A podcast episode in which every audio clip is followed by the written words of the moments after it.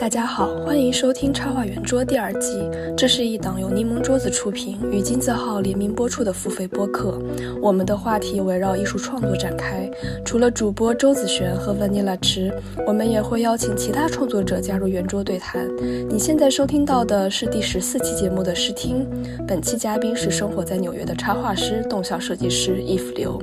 想要收听两个半小时的完整版节目，可以通过插画圆桌的微信公众号找到我们往期。期的所有节目，我们的完整对谈包括图文案例和听众问答。每月我们都会发布一期新的直播对谈，你可以加入新的一期直播参与听众问答。接下来欢迎收听我们与易福流的对谈。我是 Joe 周子璇，今天和我连线的是插画圆桌的另外一位主播 Vanilla。Hello，大家好，我是 Vanilla，然后现在在纽约和大家连线。然后第二季第四期呢，我们请到了目前生活工作于纽约的插画师、动效设计师 Eve 刘。Eve 跟大家打个招呼吧。大家好，我是 Eve。好的，所以我们。本期邀请到了 Eve，大家可能知道他是在以电视业和辛辣食物闻名的长沙长大的女孩，毕业于马里兰艺术学院插画系，目前作为自由插画师和动效设计师。Eve 的风格鲜明独特，是新锐插画师中必然被人们记住的一位。有幸作为 Eve 的线下好友，她对待工作的专业性、强大的自学能力，以及日常生活中对小狗球球的爱，都深深打动着我。我们想跟他进行一次肆无忌惮的。漫谈，就如 Eve 的作品所呈现的那样，一个自由自在的女孩，畅想在幻想与现实这一路如何走来，又该去往何处。第一个环节吧，第一个环节我们让 Eve 来主场讲一讲她的早期创作，因为呃，了解到她在二次元同人社区里面，其实 得到了非常多积极的影响，包括像她的美术风格的影响，有受到这种 City Pop，然后宫崎骏，然后还有。动画片之类的影响，我觉得这一块就是衣服可以跟我们讲一下。嗯啊，对，就是就是美术风格受到的影响，就是我发现我美术风格受到影响都是比较早期的，就是再早一点可能就是一九三零年之后那种黄金时代的，然后晚一点就是就 City Pop，然后呃呃八零年九零年这种电影。对，因为我觉得那个时候就线条都很简单，就他们很会用很简单的东西概括。呃，一些信息量就不会像现在很多东西就叠的很，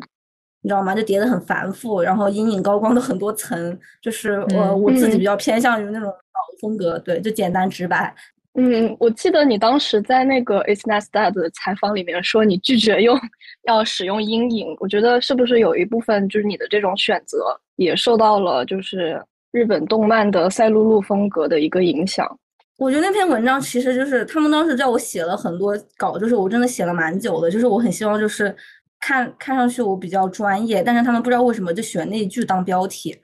但是我对，就像你说的，我觉得确实就是受这些老动画的影响。嗯，我感觉好像在中国长大的很多的插画创作者都会受到日本动漫的一个影响，算是一个美学的启蒙吧。我们就聊到了一些当时我们。受到启发的一些动漫，具体是怎么影响你的创作的？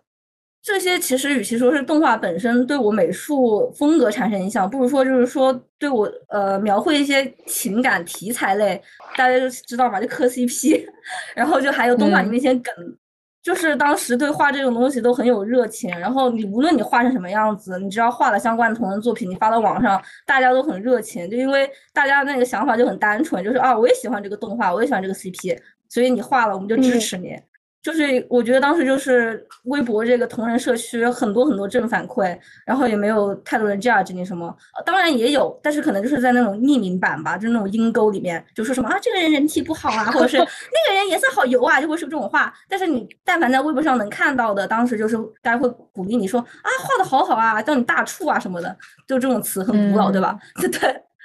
就会叫你大神啊，说啊你画的好好啊，什么太太我的神，我觉得这这种都是刚开始学画，刚开始学画画的时候，这种反馈特别好。我觉得当时的社区确实是一个非常好的一个氛围，就是大家会因为你的画，然后跟你交朋友，就某种程度上对于比较内向的人来说，也是一个非常好的一个渠道。但是现在好像有点变了，我觉得这个同人社区，其实我也很久没混了，但是我感觉还是就是。大家现在还是就是能理解到，就是说还是要互相鼓励比较好。其实当年肯定也有阴暗的地方，但是我觉得好对我的正影响是比较大的。对，也有那种阴暗的地方。我我还消过一次号，我不是跟你们讲，就是当时可能会有人说啊，你的人体画的好崩啊，然后就会呃挑一些刺。然后嗯，我觉得青少年时期或者本科时期对这种恶评应该呃承受能力都比较小吧，就会想删号之类的。对，但我觉得还是 我觉得还是正面影响比较大。对。嗯，所以就其实延伸到我们下一个就是在这块可以讨论的话题，就是比如说第一个点是同人社区，刚刚你也聊到了对你的一些积极的影响，然后包括一零年微博开始兴起吧，然后你你说你一五年开始运营微博，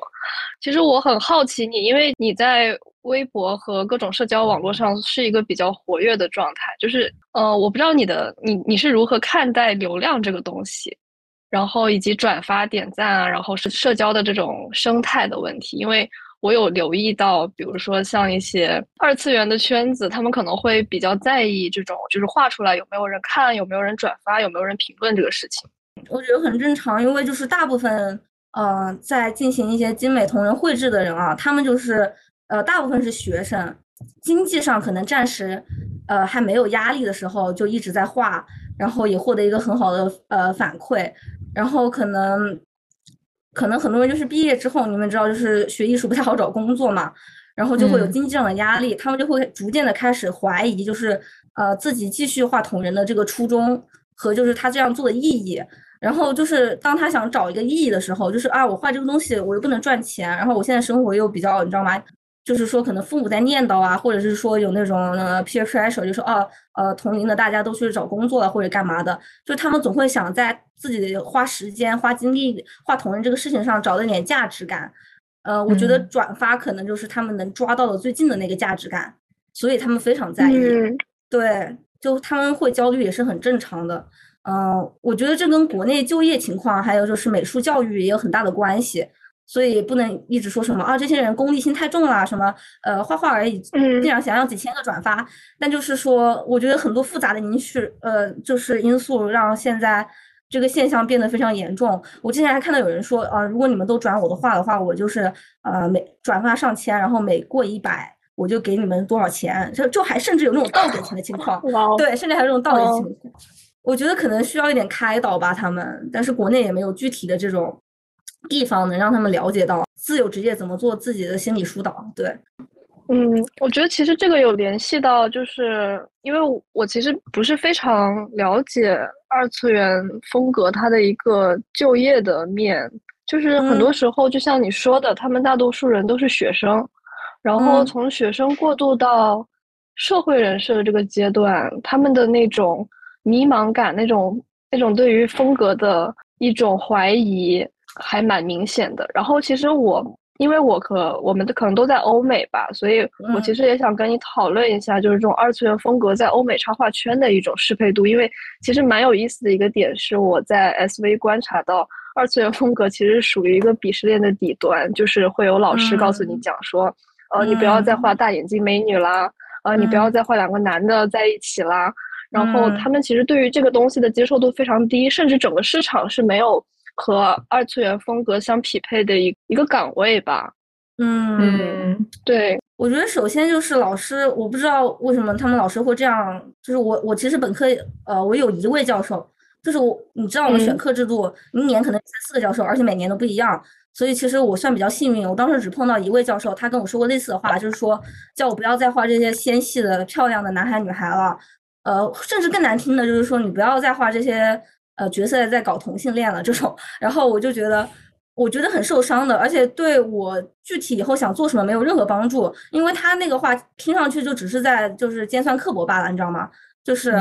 所以我觉得就是很多人开始画画就是因为这个，这就是他的兴趣。你在不给他 offer 任何信息，还有就是说选择或者是引导的情况下，你就跟他讲你这样做不好的话，我觉得只会让他越来越抵触尝试别的风格。嗯，是。但我记，我觉得市面上还有就生活中或者呃教育里面百分之九十九的老师都没有办法，就是因为他们年纪都比较大了嘛。我觉得最年轻的也就最年轻的也有三十五六吧。对，嗯，我也不清楚，但是反正我就很少能碰到那种愿意好好的跟你讲，为什么我们不建议你画这个？就是在一个欧美的院校和一个欧美的职业圈里面，为什么我不建议你画这个？我觉得没有老师会好好跟你讲，他们只会跟你说你这样不太入流。对，嗯，那你觉得呢？就是为什么不能那样画呢？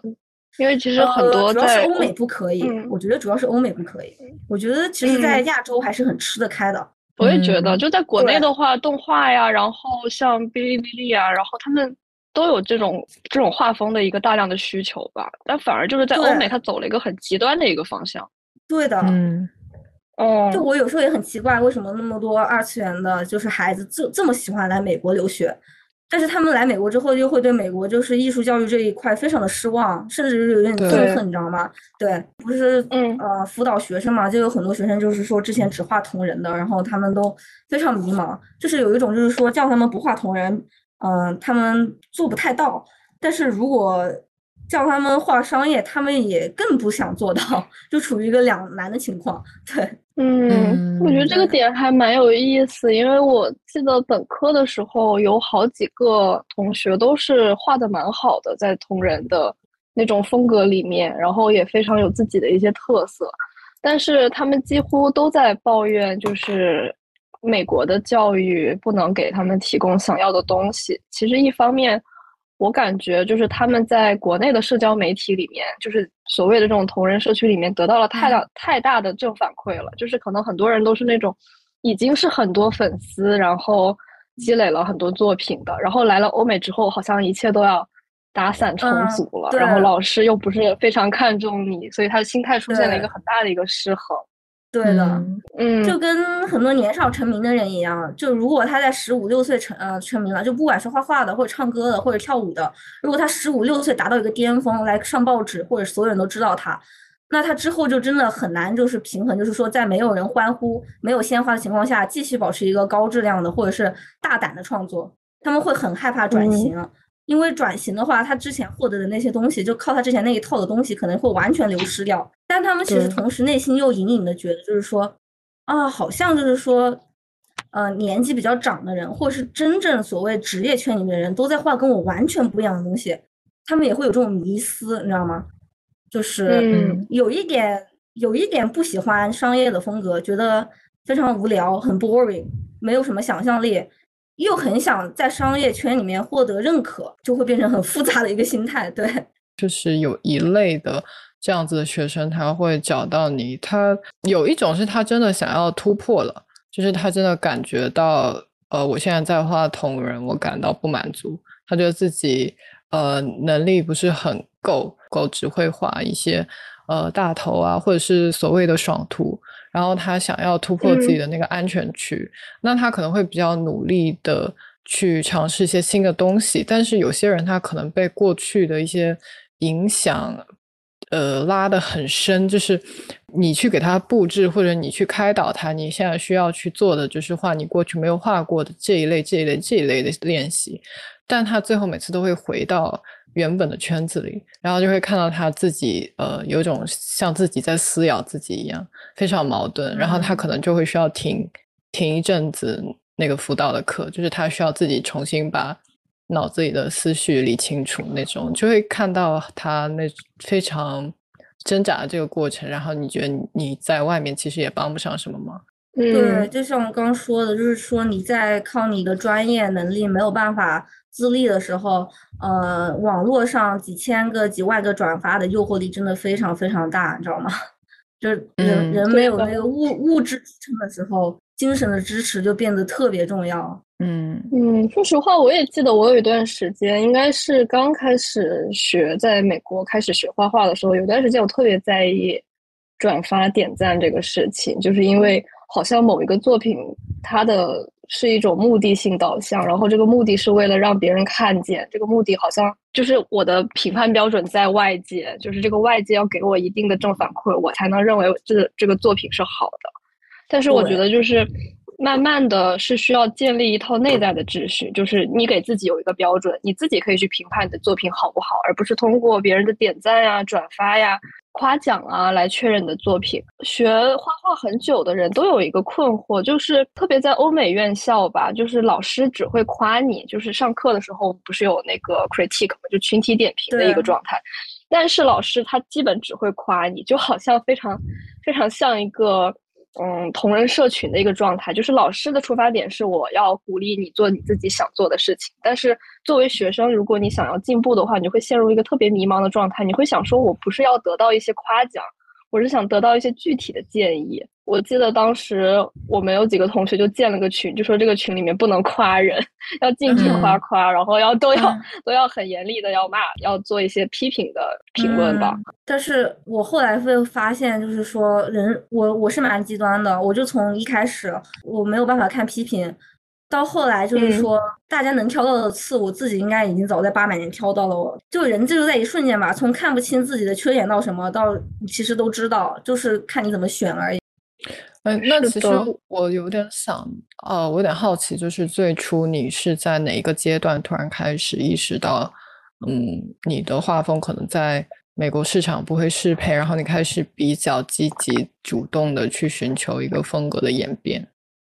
我其实觉得现在我在美国都不算最适配的那一梯队，但是我觉得我已经这这已经是我的极限了。我觉得在美化我也做不到了，因为人还是不能做完全不喜欢的事情。但其实我觉得，就像我之前说的那个节点，就是我突然觉得我一定要表现出一个很专业的一个样貌，就是我不能再让人家觉得他画的很好，或者是。他画的很有意思，但是不专业，就是我不想再有这样的印象。就我只希望别人看到我之后觉得，就是说啊，他很专业，就是我之后有什么事情我可以找他那种。嗯，其实下面这些画都很好看，但是你其实也很难在说商业插画领域看到这样的风格。但他们还是比较适用于就是亚洲 ACG 吧。我其实很好奇 A C G，因为其实我们过去的节目从来没有了解过这个领域，就是我们可能大多数在讨论的还是一个比较狭义的一个插画语境吧。就是 A C G，有时候我是不知道它该怎么分类的。A C G 全称是什么？就是 An Animation Cartoon 动画 and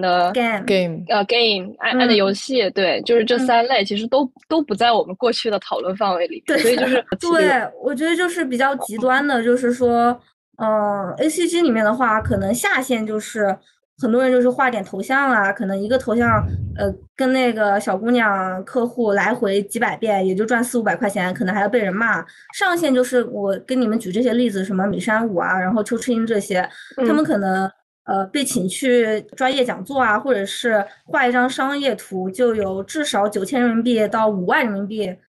更胜十万人民币一张的这种区间，嗯，然后还有一种收入方式就是 Comic Con，就是国内的漫展，然后大家就会摆摊，然后卖自己的同人周边，这个其实也很考验这个人的作品的作品里面自己散发的个人魅力。我在想，在美国也有类似的一个群体，只是说它不被划分在呃 illustration 这个圈子里，它更多被划分在那个 comics 或者是 entertaining entertainment art 那个。范围对，然后他可能亚洲的同人，对，为什么亚洲同人会稍微跟插画有点相关呢？因为亚洲人我觉得比较感性吧，就他们的同人故事和他们对同人插画的那个要求会更高。你不仅要画的精美，你还要把那个氛围感诠释好，你要把那个精神内核表达出来，你还要让我感到独特。然后欧美的 Comic Con 的话，他们大部分卖的不会是漫画，或者是一些有呃情节的东西，他们卖一些呃自己缝的娃娃呀，就是去厂家订的打样的娃娃，然后一些 print 就很大的海报，然后呃就是一些周边类吧，就是纯看就是说你的画风讨不讨喜，对，就很多人就是说啊画画的不要太物质，但其实物质就是影响人心情一个很大的标准。对的，哎，其实这个速写这个问题，我还想到另外一个点，就是我之前有一个。也是画二次元画的蛮好的一个朋友，然后他在画速写的时候，有有个老师点出了他一个问题，就是说，感觉他画的所有的速写都没有在观察，就是他他只是临摹自己脑海中的那个形象，就是他那个肢体其实不是他看到的那个模特的肢体样貌，也不是，他会把它进行一个呃，更多是一个想象，对美化或者想象，一种无意识的 show off 吧，因为。很想告诉大家，我能画的很漂亮，就是都有这样一个我我不知道怎么形容孔雀期嘛，就是那段时间只想开屏，如果让人家觉得自己画的不好，比死还比死了还难受。对，就就算大家就是课堂上就是老师一人发张纸说随便画一个漂亮的什么，随便画一个不用说漂亮的，随便画一只狗吧。就很多人可能会乱涂乱画，画一些很丑的狗，但他也会就是说啊，把那毛一根根画出来，画一只非常标准、非常漂亮的狗。但这样的话，其实确实达不到练习的目的，每一次都只是像表演一样。就我现在其实都不画这种速写了，就是这个脱衣服这个，我都不画这种了。因为我觉得画这种东西根本就是没有任何的不同，你知道吗？因为每一次我都知道画出来是会什么样子。我好久没画速写了，真的需要练习。我也是，我还蛮爱画的。就是当你过了孔雀期之后，你就会觉得画速写还蛮好玩的。就是你有时候也很好奇，你能就是说能画到一个什么样的地步。我有段时间就是很喜欢是画一些很臃肿的老人，然后在在做家务什么的。然后因为。我的速写习惯也不是很好嘛，早期也是经常画一些美美少男、美少女什么的。我的画风没有那么多元，然后我画出来的结果就会显得非常僵硬。然后我给我一些嗯速写非常强悍的朋友看，他们都会说我画的稀烂。我就我就很享受那种别人说我画的稀烂的感觉，你知道吗？我就是有一种我在试一个新东西的感觉。我好像跟你刚好相反，我过了孔雀肌之后，我就再也不画速写了。就是我现在回看我的。画速写画的很多，那个期间其实好像是为了拍速写本，就是一页一页翻过去，然后给别人看。哦，我画了好多速写，然后速这些我的 sketchbook 也很漂亮。但是我过了那个阶段之后，我反而就，我觉得我现在有一点丧失了，就是画画的一个本能。嗯，这也是一点，确实。我现在说我那张画速写，也就是说，我一个月里面有两天，我我兴致大发，我一晚上画五十张，就就一个月两天，就。但是我可能放本科的时候，我每天都在画，你知道吗？其实这个量差别还是非常大的。下一个环节是我们来讲一下你的创作的一个阶段性转变吧，主要是分为求学期、平稳期跟更新期。因为那个时候我就知道我要做什么了，所以我才去买卡。如果我还是一个迷茫的状态，like。啊，我就是喜欢我现在的画，我难道就不能靠我现在的画赚到钱吗？如果我还是这样一个思想的话，我是不愿意再花几十万块钱再去读个研的。所以我觉得我那时候的出发点都是为了我能成为一个大人吧。嗯，哎，那我有点呃想知道，就是说为什么你觉得你需要买卡几十万的那一年来帮助你进入这种更加成熟的阶段？就是为什么不能？通过 OPT 自己在外面接稿子，或者是说自己独立的进行一个探索，我感觉就是三十万出头，我就把那一年搞定了。嗯嗯，然后我当时是，就当时精精神状况不是很好，我就直接回加拿大 gap 了一下。然后为了续上这个签证的命，我才选择了报考麦卡。嗯，加上嗯，当时大家都说啊，麦卡氛围特别特别特别好。我觉得怎么着都是会有帮助的吧，毕竟我当时的作品集还拿不出手嘛，当时还不算是一个彻底的大人吧。我觉得是经历过呃麦卡，然后来纽约之后才是。我觉得对，然后其实你就从毕业之后进入了一个平稳期吧，就是你的画风和你的。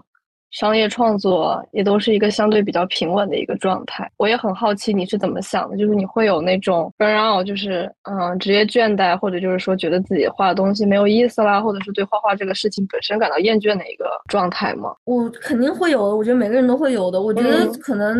说直白点，可能最开心的时候就是说。嗯，你看到一些同行，你觉得他没有你画的好，你就会有那种哎，我可以对我 I could do better 那种心态，然后就会开始挑自己画的刺，这种恶循环就会让你对自己的画产生倦怠。但我其实就感觉，就是你一直有在变化，所有的作品能看得出来，哦，这个是你的，但是你总会尝试一点新的东西，加一点新东西，然后每次在构图啊、配色啊，然后质感方面都会有一些非常让人感觉不一样的一些变化，就是。我知道你也是有意识的在做这个事情。我觉得就是一般都是从一个很小的出发点，like，呃，线太粗糙了，然后我那段时间就会一直用二指笔画画。但这个出发点并不是说我要彻底改一个非常非常干净的风格，而是出发点只是觉得我的线太糙了。就顺到我们的现在所处的这个时期吧。所以其实我觉得你一直都处于一个更新的状态，但是最近，嗯，最近两年吧，就是能看到你在媒介上面也有一个非常大的更新，包括你开始使用一些。嗯，Adobe Illustrator 进行画画呀，然后，然后开始做 motion 呀，然后用锚点这些事情，还有包括建模这些，我们后面都会聊。就是我也想很好奇，就是你的考量是，就像你你们说，我每次改变完，你们还能看出是我，但是我每次做完改变之后，我当时心里是有一点，呃，害怕的，因为就像你刚当时那样，当局者迷。当下那一下，我会觉得我完全变成了另外一个样子。但其实发出来之后，大家会说：“哇，好你啊！” 就会让我再更多的去做尝试，因为我发现，哪怕我自己觉得这个尝试离谱的可怕，但别人也不会觉得我翻了个边儿。就是你不要就是在一个你不受欢迎的市场去想，我要不要改成他们那个样子。就是说，那个栅栏那边的草更绿的那种感觉，就是自己没有，总是会总是会有点羡慕。就是说，啊，这个东西对他来说好简单啊，或者说这个东西就像他的本性一样，他看到的东西就是感觉一切都很欢乐啊，然后一切都是很有动态的，然后嗯，很动感的。但是我感觉我的世界就是一个很很平静，然后或者是很多时候很低沉的那样一个世界。对，我就想另外一个点，其实就是有时候会觉得就是。画画一个是天赋，一个是时代问题，就是因为像现在我们所处的这个时代，确实可能画生活方式的快乐的比较愉快的画，它会有一个更大的一个受众群。就很多时候，呃，我们画画是在做一个可能画商业插画吧，它是在做一个商品，那最终是要卖出这个商品，那它这个受众群更大，你的画风就一定会更受欢迎。所以有时候可能，比如说你你你就是一个悲伤的人，处在一个快乐的时代里面，你就会有一种生不逢时的感觉。但假如说这个世界都在战乱，然后你就画一些悲伤啊，然后流离失所呀、哭泣的画面，你可能就反而还哦，还很有很有市场了。就是我觉得这个东西，就是你去预测某一个市场，或者说你去跟随某一个市场，好像是没有尽头的。就是就像你说的，我们可能需要从自己的这种。本位出发，然后其实我觉得更重要的一个点是，你怎么跟自己相处吧。就很多时候那种拧巴感是，你没有办法接受一个这样的自己，或者说你没有办法接受现在的自己导致的这个现状。然后我就我我就在想，就是可能人生是要跟很多这种不确定做斗争，就可能某一天世界就变了，然后你就说不定就有了你的一席之地呢。然后也也 OK。我确实没有从这个角度看过，就是从一个时代性的角度。因为你这么一说，确实我们现在这个当下的比较快节奏的消费时代是比较呃推向积极心理学，然后比较推崇你要呃非常绩效社会，就是你要很健美，你要健身，你要很快乐，你要非常高效这样子的。但在过去，其实像是黄金时代的插画，或者说像是。呃，贝尔斯利那个贝尔斯利那个阶段的插画，你可以看到整个人都是很柔美、很纤细，然后很阴郁的那个状态，而且它是非常主流的，就是主流是非常崇尚气氛上可能更加冷、更加低沉的那一种。但是我们现在就是一个完全相反的时候。不是最后一点，就这个 part 的最后一点，我们可能要稍微讲一下比较沉重的话题，就是像。像我们两个是，我跟你都是生活在纽约，然后其实生活在美国、工作在美国有很大的一个两个问题，就是身份就签证问题，还有生活成本的问题。你是那个艺术家签证办下来之后，我记得你发那个微博还蛮有感触，就是说你终于可以慢下来一点了，可以去嗯嗯，可以去享受这个过程了。然后嗯，对我就是觉得哇，就是 你还是非常你还是非常工作狂的一个状态，我感觉。嗯，对啊，就没有停下来过。然后我就是 Jesus，跟我讲的不一样啊，跟我当初讲的。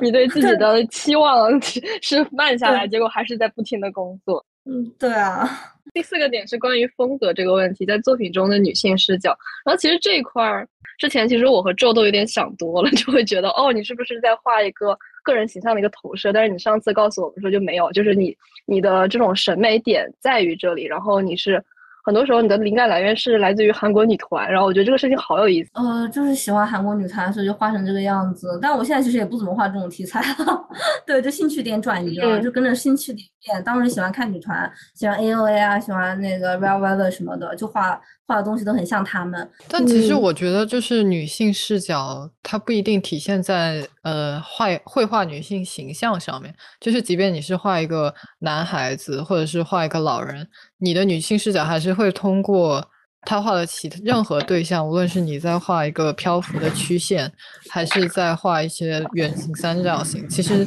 它是有，我觉得是会有女性独特投射出来的一种特质在的。至少在我看到里圈子圈子里面的呃男画家和女画家，他出来的一种画面质感，嗯，非常的不同。就感觉跟女性有关的话，就只能说一开始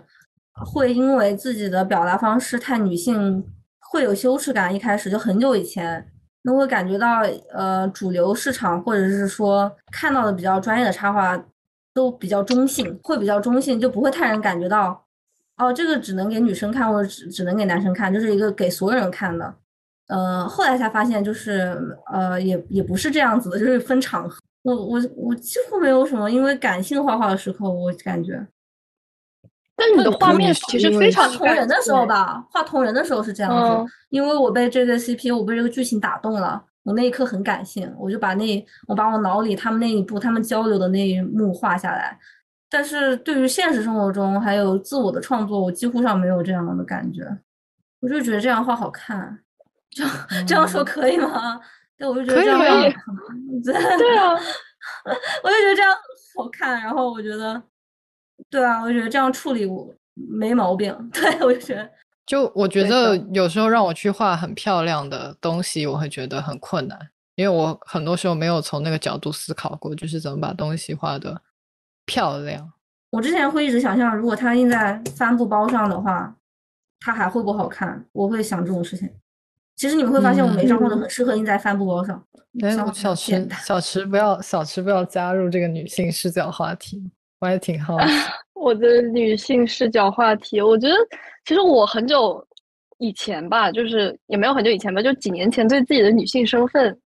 呃，没有什么认知，